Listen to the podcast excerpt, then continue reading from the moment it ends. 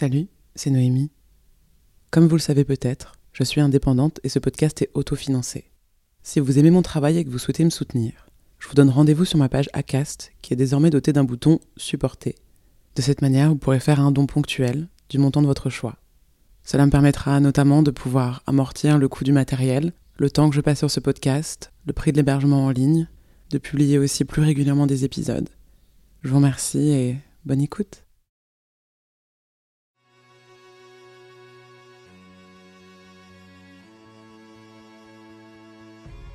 Bonjour et bienvenue sur Entre deux en trois mots. Entre, entre, e, e, deux, deux. Après avoir parlé de tantrisme dans l'épisode de Lola et Bruno, j'ai voulu en savoir un peu plus sur cette pratique. C'est pour ça que j'ai eu envie de proposer ce nouveau format d'épisode qui s'appelle Focus et qui a pour objectif de creuser un peu plus un des sujets abordés dans mes entretiens. Je suis donc allée à la rencontre de Jessica Pirbet, qui est sexothérapeute tantrique. Elle nous explique comment elle en est venue à s'intéresser à cette pratique, au point d'en faire son activité professionnelle à plein temps. D'ailleurs, elle partage des petits exercices simples à mettre en place pour essayer chez vous. Bonne écoute Alors moi je suis euh, donc Jessica Pirbet, je suis sexothérapeute et je suis coach en sexualité et j'accompagne des femmes, des hommes, des couples à s'épanouir dans leurs relations amoureuses et intimes. Ça fait environ 4 ans que je que j'accompagne et que vraiment véritablement dans ce milieu-là avec une spécialité qui est le tantra euh, qui est ma touche, ma, ma personal touch. Qu'est-ce que c'est du coup le tantra? Alors le tantra en fait c'est vraiment très difficile à définir parce que c'est euh, c'est très très large. Mais déjà, pour commencer, c'est une philosophie bouddhiste qui, euh, qui est née, euh, si tu veux, euh, on va dire 700 ans après Jésus-Christ, qui a répandu tout l'Inde, qui a répandu tout le Népal, le Japon, bref, tous les, vraiment toute la culture bouddhiste. Et en fait, dans cette philosophie-là, on est vraiment dans la, dans la rencontre sacrée et la personne qu'on a en face de nous. Moi, je parle beaucoup de sexualité tantrique, donc je vais plutôt parler de sexualité tantrique, mais on est vraiment connecté au divin qui est en soi et qui est en l'autre. Et donc on est, on est vraiment dans une dimension sacrée et la sexualité, enfin quand on parle de tantra dans la sexualité, on met vraiment euh, la sexualité au service de la spiritualité, du sacré et de l'énergie. On reste pas bloqué au niveau génital, on va bien au-delà du génital et on se connecte à quelque chose de bien plus grand que nous en fait. Un peu une forme de philosophie? C'est vraiment une philosophie. Après, c'est vraiment accessible à, à, tout le monde. C'est-à-dire que euh, à partir du moment où on a envie de s'ouvrir à quelque chose de plus grand, de moins mécanique, avec une vraie connexion, une connexion émotionnelle. C'est vraiment un champ, euh, un champ magnifique en fait, qui après qui est une route, on va dire un chemin qu'on prend. Euh, mais à partir du moment où on a envie de s'ouvrir et qu'on a envie de vivre autre chose et une expérience dans le moment présent, donc là c'est vraiment dans le tantra, t'es vraiment dans le moment présent et dans ce qui se passe ici et maintenant. Et on est dans l'expérience tu vois, par mm. rapport à quelque chose où le mental va, va, va, prendre le dessus, etc. Là, on lâche prise sur le mental et on est dans le corps et on est dans le présent et on est connecté à soi et à l'autre. Ça ressemble vachement un peu à tout ce qui est méditation de pleine conscience, un peu, non? C'est assez lié Ouais, complètement, exactement. C'est euh, c'est très lié et d'ailleurs dans le tantra, on est vraiment dans de la méditation en fait. Hein cette, cette partie-là, on n'en parle pas trop, etc. On a l'impression que le tantra, c'est quelque chose, on, on pense Kama Sutra, on pense sexe, on pense... Mais en fait, il y a une vraie philosophie de méditation derrière, de sacré, de spiritualité derrière. Est-ce que c'est quelque chose qui se pratique forcément à deux, ou c'est quelque chose qui peut se pratiquer tout seul euh C'est quelque chose qui peut se pratiquer tout seul, en fait. D'ailleurs, moi-même, mon chemin, il a été fait seul. D'accord. En fait, au début, bon, j'étais accompagnée par un coach tantrique, mais euh, mais ça s'est fait j'ai fait mon chemin toute seule pour moi-même dans un schéma de développement personnel. Et là, c'était vraiment pour me connecter à moi. Je pense que à un moment donné, euh, j'avais besoin de me, connecter à qui j'étais. Euh, surtout entre la vingtaine et la trentaine, c'est vraiment là que j'ai eu envie de me connaître. En tout cas, je me suis dit, euh, il y a un truc là et j'ai envie d'aller plus loin et me découvrir. Donc avoir sa propre curiosité pour soi-même.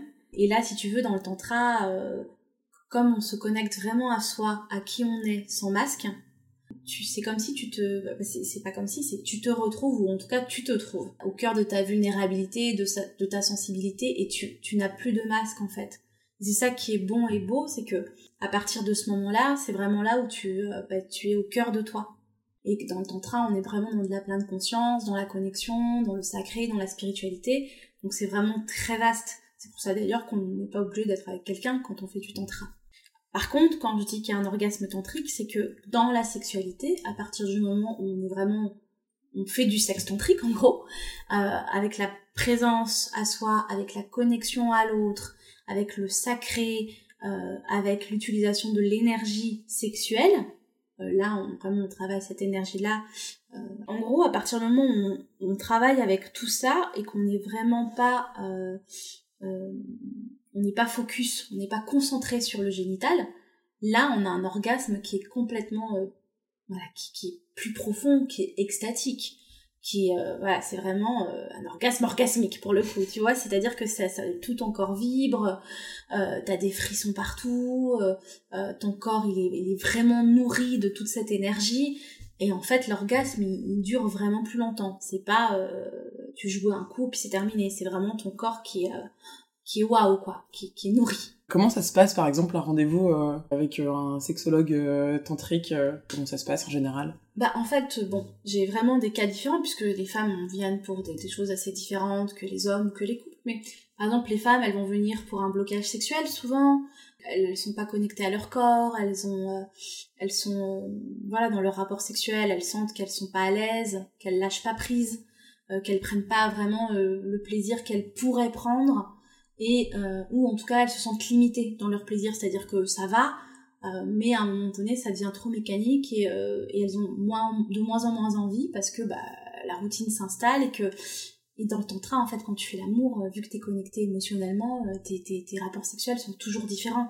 Tu peux pas perdre en libido si tu veux. C'est impossible. Parce que l'émotion est différente à chaque fois. Ouais, c'est un voyage tout le temps, quoi. C'est une expérience tout le temps. Donc en fait, si tu veux, en fait, on, on apprend aussi à faire l'amour, si tu veux. Et euh, quand on n'a pas appris et qu'on est un peu dans la culture du porno, et puis c'est comme ça qu'on se nourrit généralement au départ, hein, quand, euh, on débute dans notre sexualité, on va regarder des films érotiques, euh, des magazines, et puis, et puis du porno. Dans toute cette culture-là, on est vraiment resté au niveau génital, quoi. Donc à un moment donné, parfois, tu trouves moins de sens à la sexualité. C'est-à-dire qu'en gros, orgasme pour avoir un orgasme, bon, à un moment donné, des fois t'es fatigué, t'as pas envie, et tu sens que tu, tu perds finalement en intérêt pour la sexualité. Mais ça, c'est parce qu'il y a autre chose derrière, un autre niveau qui est inconnu en fait. Et à partir du moment où tu comprends que tu te dis, bah non, là, j'ai envie de vraiment euh, aller plus loin dans ma sexualité, là, tu le découvres. Et les femmes qui, euh, qui me contactent, généralement, c'est des femmes qui, euh, qui ressentent qu'elles se sont bloquées, des femmes qui ont peut-être eu des traumas aussi, des femmes qui ont été violées. Ça, ça, voilà, ça, arrive beaucoup. Et puis, au niveau des hommes, ce sont des hommes qui, qui ont une perte de libido ou qui n'ont jamais fait l'amour. J'en ai beaucoup, en fait, qui n'ont pas eu de rapport sexuel et qui commencent à s'inquiéter à partir de 25, 26 ans. Puis euh, les hommes beaucoup de problèmes d'érection et euh, éjaculation précoce. Mais ça, c'est parce qu'ils connaissent pas du tout leur corps et qu'ils sont pas du tout connectés à leur corps. Donc là, on fait vraiment un travail profond sur la connexion à soi, la respiration, la méditation. Et le tantra aide énormément justement à se concentrer sur soi et son corps à ce niveau-là. Voilà. Puis le couple, bah, problème de libido. À un moment donné, on se rencontre plus, puis on sait plus faire. Ça, c'est du classique. Est-ce que tu aurais un exemple euh, d'exercice euh, que des gens pourraient pratiquer chez eux euh, Le niveau 1 du tantrisme Ouais, ouais. Alors, je vais donner un exercice seul et un exercice à deux. Ouais, ça, parfait. Alors, un exercice seul, typiquement, c'est prendre le temps de se connecter à soi et à son corps. Euh, ça peut être un exercice euh, tout simplement euh, de sous la douche, par exemple, au lieu de se doucher rapidement, sans sentir son corps, vite fait, en deux minutes, top chrono. C'est vraiment de prendre le temps de ressentir toutes les parties de son corps, en gros de vraiment de tu peux passer 20 minutes sous la douche hein, à passer vraiment toutes les les mains sur toutes les parties de ton corps à ressentir vraiment ta peau à ressentir les sensations sur la peau comme des caresses en fait euh, quand on savonne, etc., pour vraiment prendre sa douche en conscience. Et la douche en conscience permet vraiment de se connecter à son corps et de prendre le temps pour soi et de se connecter vraiment aux sensations corporelles.